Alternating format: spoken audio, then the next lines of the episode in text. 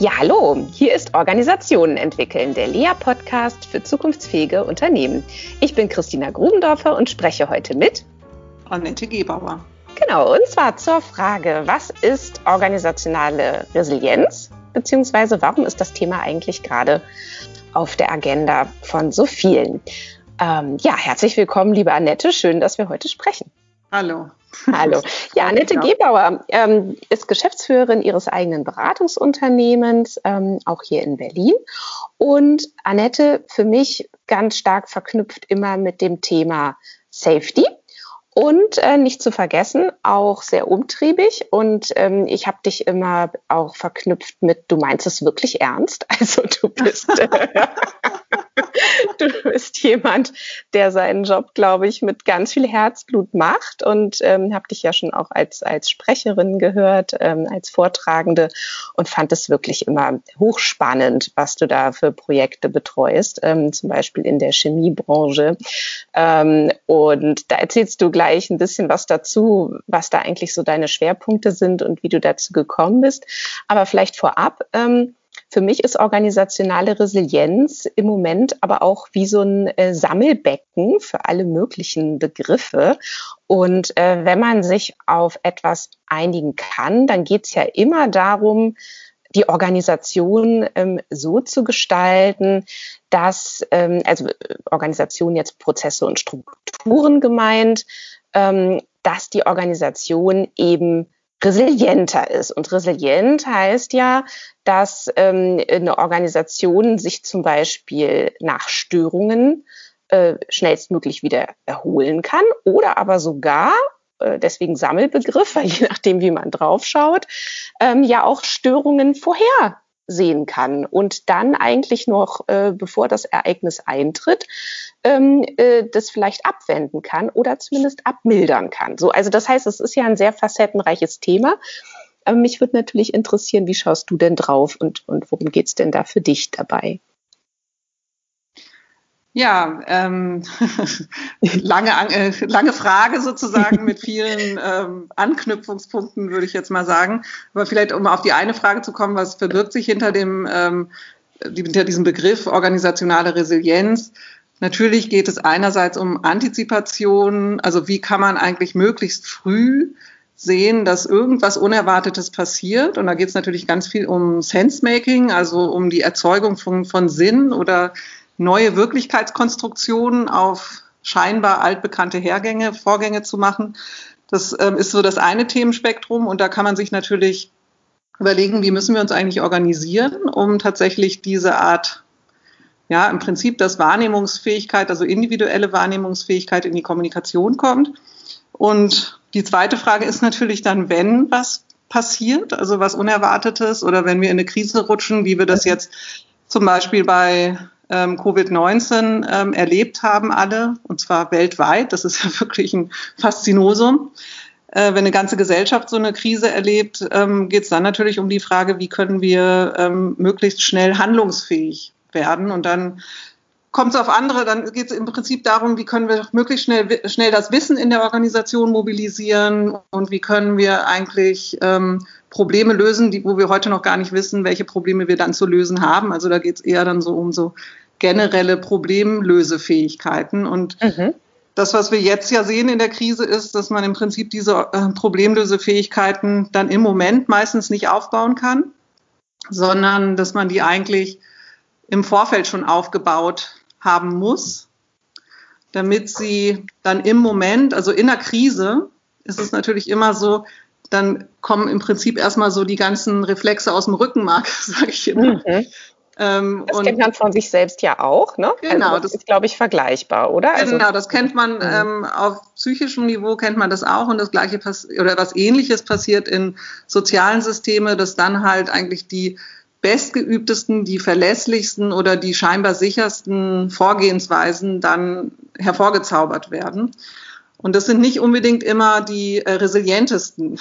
also wenn mhm. ich jetzt äh, zum Beispiel versuche in einer Krise mit einem extremen patriarchisch-hierarchischen Führungsstil sozusagen durchzuregieren, habe ich eine relativ hohe Chance, dass das wahrscheinlich scheitert, ne? weil in, das sagt uns zumindest die äh, Resilienzforschung, die ja sehr stark ähm, aus den Erkenntnissen im Hochrisikobereich oder in Hochrisikoorganisationen ähm, auf diesen Erkenntnissen basiert, die sagt uns einfach, also im Prinzip kommt es darauf an, dass man viel Echtzeitkommunikation macht, dass man in Entscheidungen, also in wohlmoderierten ähm, Entscheidungsprozessen, moderiert durch professionelle Moderatoren, die äh, wissen, wie es mit, also wie Risikoentscheidungen zu moderieren sind, dass es aber vor allen Dingen mhm. darauf ankommt, Führung zurückzunehmen und Expertise einen größeren Vorrang zu geben.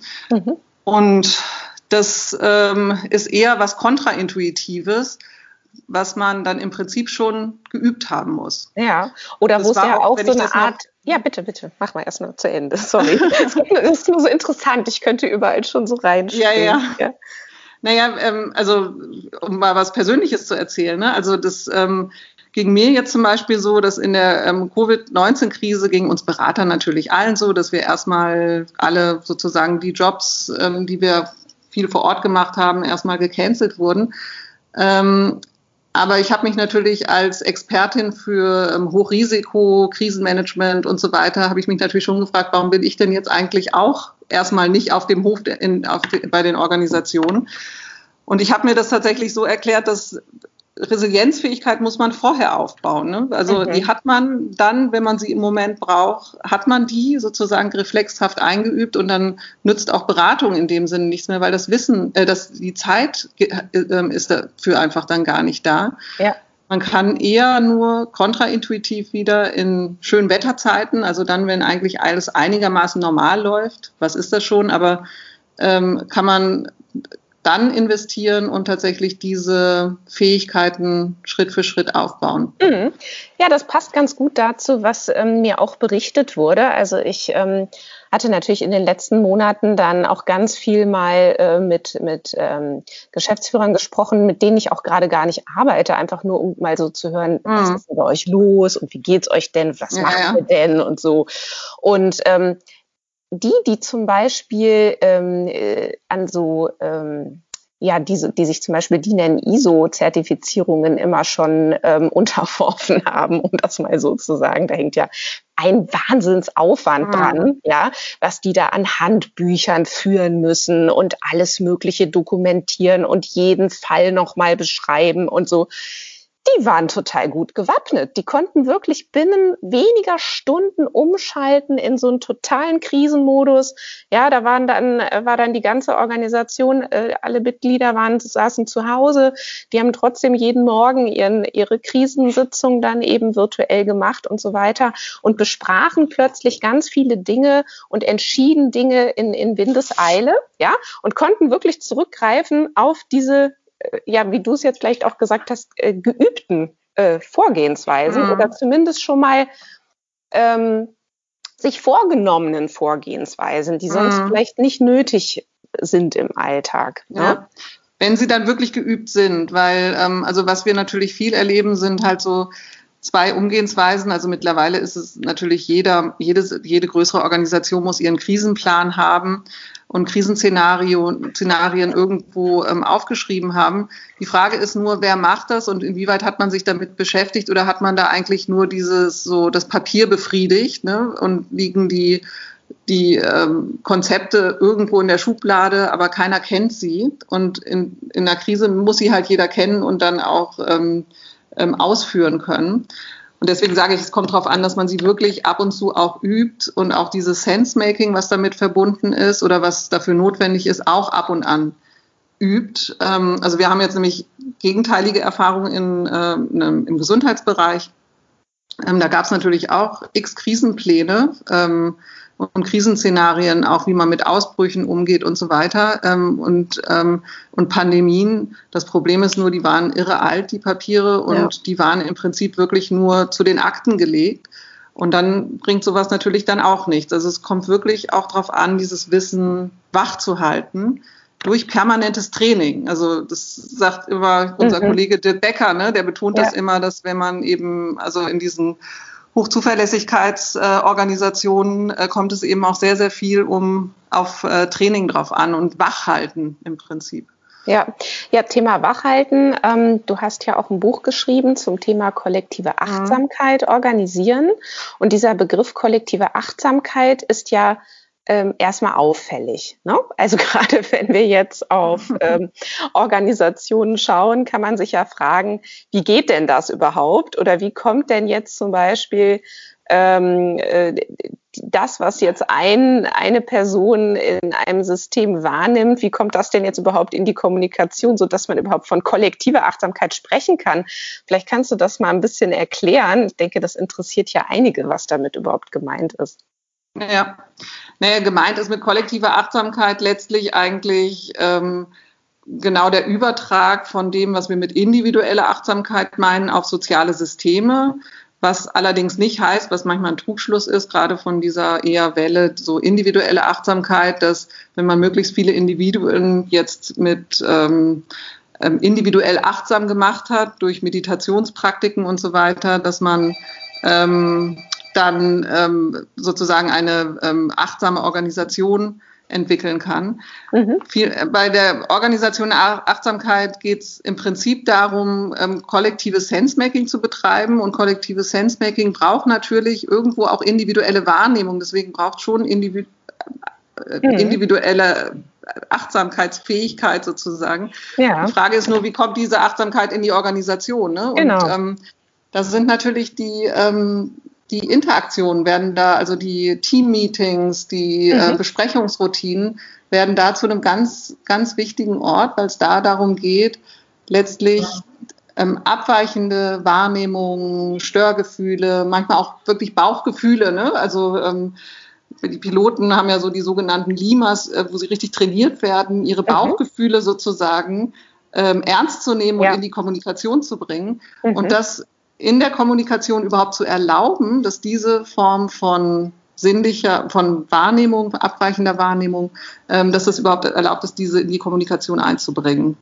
Genau, das da, heißt, dann haben wir eigentlich zwei Sachen. Ne? Das eine ist ja, dass es so eine Art kulturelle Regel braucht, dass das okay ist und nichts ist, was irgendwie esoterisch ist. Ja, also es mag ja Organisationen geben, die dann eher so reagieren würden nach dem Motto: Ja, ja, nee, ist klar, dein Bauchgefühl. Mhm. Mhm. Was ist der nächste Tagesordnungspunkt? Ne? So, das ja. heißt, brauche also das ist ja auch was, was man, was man sich als Organisation ähm, eigentlich nicht ähm, ja, worüber man nicht entscheiden kann. Man kann ja nicht sagen, so. Und ab morgen im Übrigen ist es okay, wenn unsere Leute hier von Bauchgefühlen sprechen. Ja, sondern sowas muss man sich ja über seine Strukturen über die Jahre eben auch ähm, äh, ins Verhältnis äh, bringen. So. Und das zweite ist ja, das, was du sagst, ist, ähm, natürlich braucht es ja einen festen Ort, wo dann genau diese ähm, diese Wahrnehmungen ähm, eingespeist werden in zum Beispiel äh, Routinen in Teammeetings, die sowieso stattfinden. So. Und da ähm, erlebe ich oft, wenn man jetzt nochmal in die Praxis springt, dass die aber häufig so äh, in Anführungsstrichen überfrachtet werden mit so ähm, mit nicht reflektierenden Elementen, sondern mit, ähm, ja, äh, was ist denn hier passiert, was ist dort passiert, hier ist der Bericht der und der Abteilung, aber es geht eigentlich äh, wenig darum, nochmal zu sagen, okay, und wenn wir jetzt nochmal ein Stück rauszoomen, was ist denn hier insgesamt gerade los? So. Und mhm. da würde mich total interessieren, was sind denn so deine Erfahrungen, wie kann man das denn schaffen? Also wie kann man denn ähm, Organisationen auf diesem Weg begleiten, dass sie wirklich es hinbekommen, äh, zum Beispiel Meeting-Routinen zu etablieren, in denen eben so etwas stattfindet und wo dann eben auch wirklich ähm, danach Entscheidungen getroffen werden können, nee, hier läuft irgendwas grundsätzlich falsch oder wir müssen jetzt schnell anpassen oder wir müssen schnell reagieren. Also grundsätzlich ist es so. Ich meine, man wird mit, nie mit einer Laola-Welle empfangen, wenn man sagt, ihr müsst eure Meeting-Routinen ähm, verändern. Und ähm, also wir nennen das so kollektive Achtsamkeitsrituale. Ne? Also das sind im Prinzip immer Kommunikationsrituale, äh, die immer nach dem gleichen Mechanismus äh, gestaltet sind. Die programmieren im Prinzip das Sensemaking, das, was man normalerweise in Besprechungsroutinen gerne so dem driften überlässt. Und die sind eigentlich also für, für systemisch geschulte Menschen immer nach dem gleichen Dreiklang aufgebaut. Man versucht in diesen, mit, durch diese Rituale immer beschreiben, erklären und bewerten voneinander zu trennen. Da gibt es in verschiedenen Branchen verschiedene Rituale. Ähm, das sind natürlich einfach Interaktionsrituale. Das hat mit Organisation noch relativ wenig zu tun. Da sind eher so die, sind eher die Fragen, wie, wie äh, ist denn die Organisation überhaupt bereit, in sowas zu investieren? Ja, also wie viel ist uns das wert, ähm, jetzt ähm, Sinn aus ähm, unerwarteten Situationen zu machen. Ne? Und dann kommt sofort, was haben wir denn eigentlich für ein Steuer und für ein Organisations- und Steuerungsverständnis, dass wir das überhaupt als sinnvoll erachten? Also so ein, wir nennen das manchmal so professionellen Umgang mit Risiken. Mhm. Ähm, also da ist man sehr schnell bei ähm, eher so generellen Organisations- und Führungsfragen. Und der allererste Schritt ist so banal, aber im Endeffekt auch schwierig das Ganze klingt, äh, so banal es klingt und so schwierig es ist, ist ähm, in den Führungsteams anzufangen, mit denen letztlich an ihren kollektiven Überzeugungen, Organisations- und Steuerungsverständnis äh, zu arbeiten, um dann zu überlegen, wo sind denn eigentlich neuralgische Punkte, wo ihr ähm, am meisten Wirkung erzeugen könnt. Ähm, ja. Und, wie hast gesagt, du dazu trotzdem, mal ähm, also hast du dazu mal eine Geschichte oder ein Beispiel, dass, dass man das ein bisschen ähm, sich als Hörer, Hörerin noch ein bisschen besser vorstellen kann. Wie läuft das dann ab? Also das Erste, was du ja meintest, war, ähm, es sind ja so Rituale oder, oder Praktiken, die man nutzt, beschreiben, erklären, bewerten, trennen. Wir mhm. als Systemiker oder systemische Berater kennen das natürlich gut. Aber was, jetzt mal in Bezug auf vielleicht so eine Organisation oder so ein Team, das du mal begleitet hast, was könnte das denn sein? Und ähm, wie, wie machen die das denn dann, dass die eben so ein gemeinsames Bild erzeugen? Von naja, also, ähm, also ja. so, ein, so ein klassisches Beispiel ist ähm, jetzt in Produktionsunternehmen sind Schichtübergaben. Ne, wie, wie organisiere ich Schichtübergaben? Ganz normale Meetings. Ähm, häufig in Organisationen sind die Schichtübergaben bilateral ähm, organisiert. Das heißt, dass eigentlich, ähm, also entweder in Krankenhäusern von Patient, ähm, also Patienten übergeben werden von Schwester zu Schwester ähm, oder in Chemieunternehmen ähm, halt von Anlage zu Anlagen, dass ähm, Einzelpersonen sozusagen Anlagen ähm, übergeben. Und da ähm, stellt sich dann schon die Frage, oder wo wir viel mit ähm, Unternehmen oder Organisationen dann arbeiten, wie können diese Schichtübergaben eigentlich anders organisiert werden, also eben nicht bilateral, sondern in der Gruppe sozusagen mhm. und welche, und es können manchmal wirklich nur zwei, drei offene Fragen sein, ja. Was ist heute anders? Äh, worauf müssen wir achten? Und was darf heute nicht schiefgehen oder so, ja? Mhm. Ähm, ähm, und wie, ähm, woran würden wir merken, dass es schief geht? Selbst wenn man jetzt nur drei Fragen stellt, ähm, weil die Zeit ist natürlich immer sehr knapp, ähm, die vielleicht auch nicht alle Aspekte abdecken, aktiviert man doch so die Geistesgegenwärtigkeit ähm, der Mitspieler, die dann weiterdenken können und zumindest sensibilisiert sind und sich noch andere Fragen im Moment stellen können. Denn wie gesagt, keine Checkliste kann alle Fragen ab, äh, alle Aspekte abdecken. Ja. Äh, häufig auch das Problem von Checklisten, dass die viel zu lang sind. Ähm, aber trotzdem ähm, ist es erstmal so, dass, wie gesagt, die ähm, die, ähm, wenn man anfängt, so welche Rituale einzuführen, es wahnsinnig, wahnsinnig viele Fragezeichen bei den Leuten gibt und ähm, es auch ganz, ganz häufig Missverständnisse gibt, was jetzt dann eigentlich, also dann werden auf einmal auf, aus offenen Fragen geschlossene Fragen gemacht. Also ähm, und deswegen oder ähm, die letztlich, wir, wenn wir zum Beispiel immer davon reden, dass es gemeinsam gemacht werden soll, dann doch es eins zu eins gemacht werden muss, weil der Unterschied nicht gesehen wird oder sternförmig äh, gemacht wird. Ähm, das heißt, man braucht schon ein gutes gemeinsames Grundverständnis sozusagen, nach welchen Prinzipien eigentlich so welche äh, Kommunikationsrituale oder Sense-Making-Prozesse gestaltet sein sollen, damit sie ähm, auch wirklich zur kollektiven Achtsamkeit beitragen. Ein anderes Beispiel, ähm, im, Chemie, im Chemiebereich haben wir das gemacht. Das fand ich persönlich sehr interessant. Das war ähm, die im Chemiebereich gibt es ja immer diese Anlagenabstellung. Ne? Da sind so in kürzester Zeit werden da Anlagen abgestellt. Das kostet sehr, sehr, sehr viel Geld, also mehrere hunderttausend Euro. Und es muss in kürzester Zeit müssen alle möglichen Gewerke auf den Hof kommen und diese Anlagen abstellen. Die kennen sich Teilweise kennen sie sich, teilweise kennen sie sich nicht. Und da weiß natürlich oft die rechte Hand nicht, was die linke tut. Und einerseits muss das äh, sehr sicher funktionieren, also da darf keiner zu Schaden kommen, da dürfen keine Explosionen ähm, passieren und ähm, äh, oder keine Produktaustritte und andererseits muss das ganze Ding natürlich nachher auch wieder funktionieren. Und ähm, da ist ganz, ganz häufig die Frage, wie schafft man das eigentlich, diese unterschiedlichen Gewerke in irgendeiner Form auf, ähm, also sozusagen so gleich zu schalten, dass die alle wissen, worum es geht, dass die ein gemeinsames Bild haben, dass die wissen, was die Regeln sind und vor allen Dingen auch, dass sie wissen, wie sie im Falle, dass was Unerwartetes passiert ähm, oder wenn eine Regel nicht funktioniert, von äh, Regeln abweichen können oder ähm, dann Entscheidungen treffen ähm, können. Und ähm, wir haben da ganz erfolgreich ähm, im Vorfeld ähm, so eine Praktik mit den Beteiligten installiert. Da hatten wir allerdings vorher schon sehr intensiv auch mit den Führungsteams gearbeitet an dieser, an dieser, ähm, an diesem Mindset, sage ich mal. Mhm. Ähm, und haben dann mit ähm, den Kontraktoren und den, ähm, den Mitarbeitenden ähm, des Unternehmens haben wir so Kontraktoren-Meetings gemacht, wo es einerseits natürlich schon darum ging, denen so ein ähm, Big Picture zu vermitteln. Was haben wir da eigentlich vor? So unsere grobe Ziel, ähm, Zielsetzung. Was sind so die goldenen Regeln? Woran müsst ihr euch halten? Es hatte auch was von dieser Seite Kontrolle, Rigidität. Mhm. Und dann haben wir aber auch äh, so, ähm, so ein Interviewkarussell äh, gemacht, ähm, also so ähm, Inseln gemacht, wo sich alle damit auseinander, mit verschiedenen Fragen auseinandergesetzt haben. Was machen wir? Äh, woran merken wir, dass etwas Unerwartetes passiert? Was, was sind so Frühsignale, auf die wir achten müssen? Ähm, was machen wir, wenn wir, wenn die Regeln nicht funktionieren? Die, die goldenen Regeln sozusagen. Ne? Mit wem sprechen wir dann? Ähm, wie können wir ähm, Entscheidungen, die wir im Moment treffen müssen, in gewisser Weise legalisieren, ne? zum Beispiel mit dem Vier-Augen-Prinzip.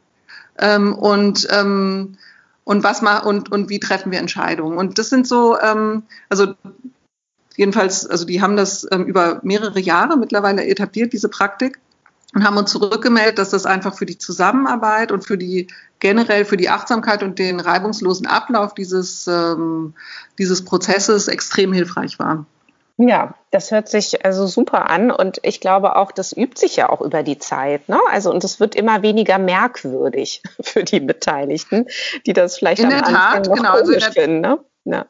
Genau, also und dann irgendwann wird es eben auch zum Teil von einer professionellen ähm, Identität, ja, oder auch einem professionellen Stolz, dass man die Dinge hier so, tu hier so tut.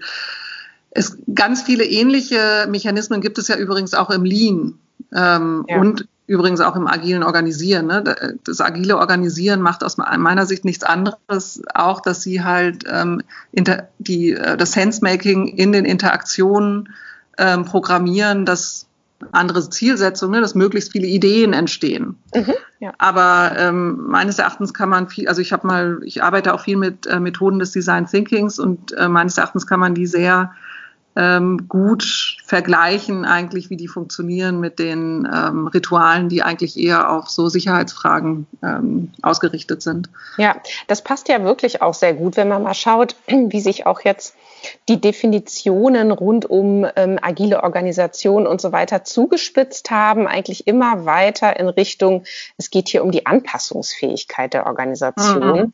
Und ich meine, wenn wir von Anpassungsfähigkeit sprechen, dann sprechen wir eigentlich in fast einem Atemzug von Resilienz. Oder wo ist jetzt da noch der Unterschied? Also ich sehe da wirklich keinen großen ich glaube, es ist einfach eher eine Frage, ähm, in welchem Kontext werden welche Begriffe wie interpretiert. Ja. Und ähm, ich meine, du bist jetzt auch äh, theorieaffine äh, Praktikerin, genauso wie ich. Ähm, natürlich verstehst du jetzt unter Resilienz Anpassungsfähigkeit.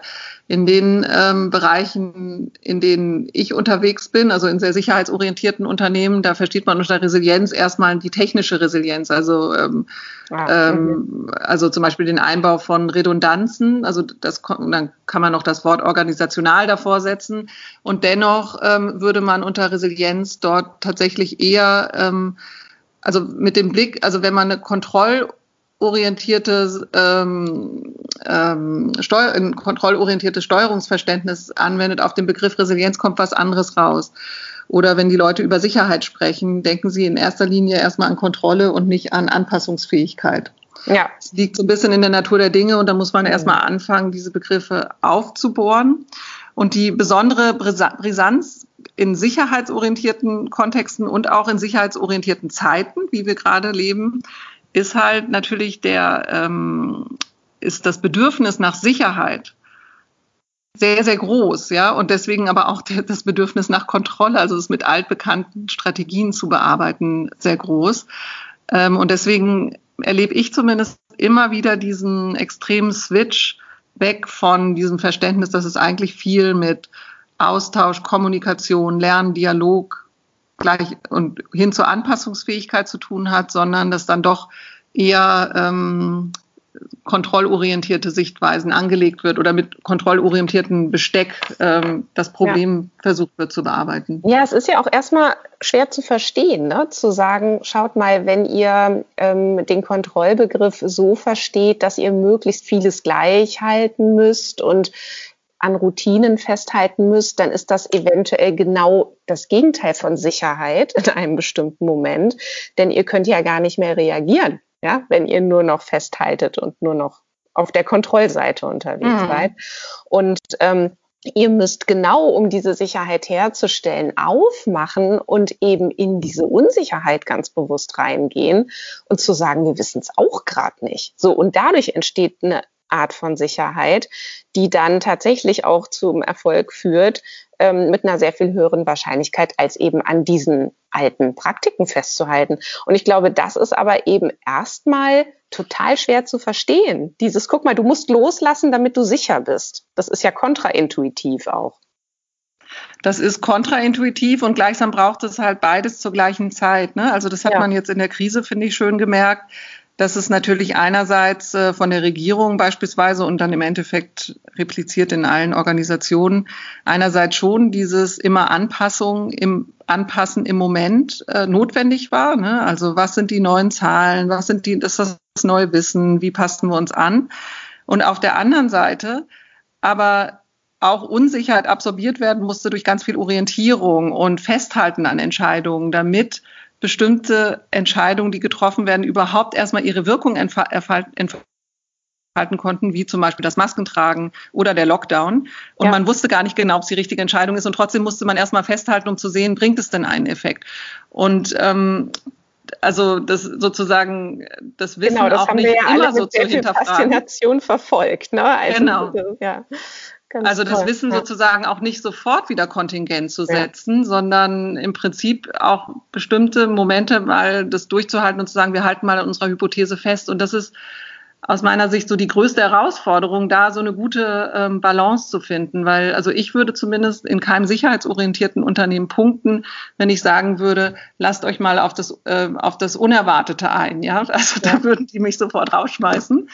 ähm, zu Recht, äh, ja. weil da könnte viel Schaden entstehen.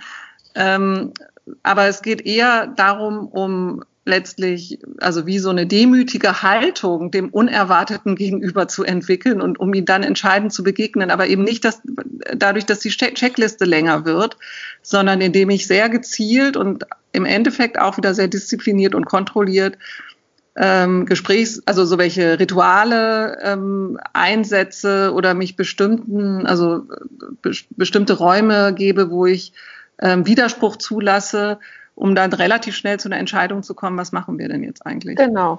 Und um jetzt nochmal den Link ähm, herzustellen, wir haben jetzt eben ja auch über die kollektive Achtsamkeit gesprochen und du hast ein paar sehr schöne Beispiele auch genannt, wie man das auch üben kann und herstellen kann. Und das wäre ja dann eben tatsächlich auch die Vorgehensweise, die zu wählen wäre, um dann eben die organisationale Resilienz auch zu erhöhen. So, also da, so wird ja dann der Schuh draus. Ähm, die Frage ist natürlich noch, ähm, was würdest du jetzt eigentlich Organisationen mit auf den Weg geben, die jetzt gerade in der Krise festgestellt haben, äh, oh je, wir verfallen hier ähm, total in ganz alte, starre Muster und wir werden hier wieder total äh, patriarchalisch geführt und ähm, irgendwie äh, haben, wir, haben wir irgendwie gar nicht so richtig viel gelernt. Ähm, haben die eine Chance oder muss es eigentlich, muss es eigentlich von oben von der Unternehmensführung auch kommen, solche Impulse zu setzen?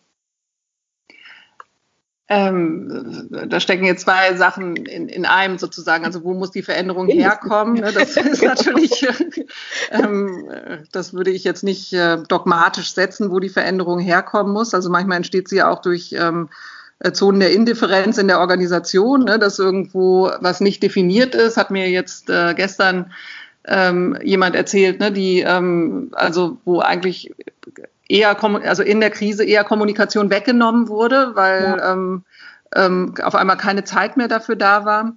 Ähm, und aber ganz viele Leute auch gerade gar nichts zu tun hatten, weil ähm, ihre Leistungen nicht ähm, gewollt waren und die sich dann durch diese Zone der Indifferenz zusammengeschlossen haben, ähm, informell letztlich dann dadurch, dass es irgendwo informelle Netzwerke gab. Das waren jetzt in dem Fall nicht also formal erzeugte informelle Netze, also die man vielleicht zu Normalzeiten ähm, gepflegt hat, sondern wirklich eher freundschaftliche Netzwerke und die haben sich zusammengetan und haben sich überlegt, was können wir tun und haben da eigentlich ad hoc genauso in Echtzeit, in, ähm, multidisziplinären Team ähm, sehr schnell was auf die Beine gestellt. Also insofern kann die Veränderung durchaus auch so grassroot-mäßig kommen.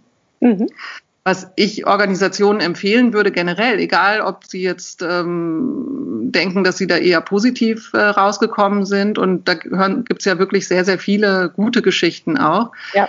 Ähm, oder ähm, Organisationen, die denken, ah, da, also eigentlich sind wir ähm, ähm, da ähm, nicht so positiv rausgekommen oder die vielleicht auch wirklich schlimme Ereignisse ähm, zu äh, verzeichnen hatten, ähm, würde ich immer empfehlen, auf diese Krisenerfahrung, auf die Zusammenarbeit in der Krise ähm, drauf zu gucken.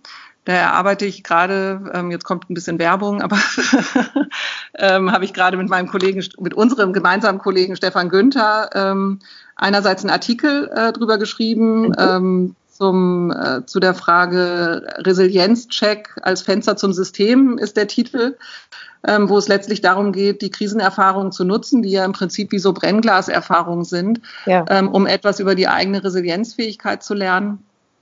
Ähm, und wir bieten da so eine Art, so einen eintägigen Workshop an, Resilienzcheck, ähm, um im Prinzip wie so eine Art Musteranalyse zu machen von den ähm, Erfahrungen, sowohl denen, die sehr, sehr hilfreich war und die man vielleicht verstärken will, damit sie jetzt nicht eher als Ad-Hoc-Erfahrung, also als Variation dann nicht, ähm, nicht, nicht weiter stabilisiert werden, also um die letztlich zu verstärken, aber auch zu gucken, ähm, was ist denn eigentlich, was war denn eigentlich schwierig, ne? wie so, so welche Situationen, die ich jetzt gerade beschrieben habe, dass die ähm, eher Kommunikation auf einmal abnimmt oder nur noch schriftlich erfolgt ähm, und wie, wie können wir eigentlich üben, dass wir für die nächste Krise und auch für das Durchkommen in der, in der jetzigen Pandemie das, die wird uns ja noch eine Weile begleiten, ähm, dass wir, was wir besser machen können.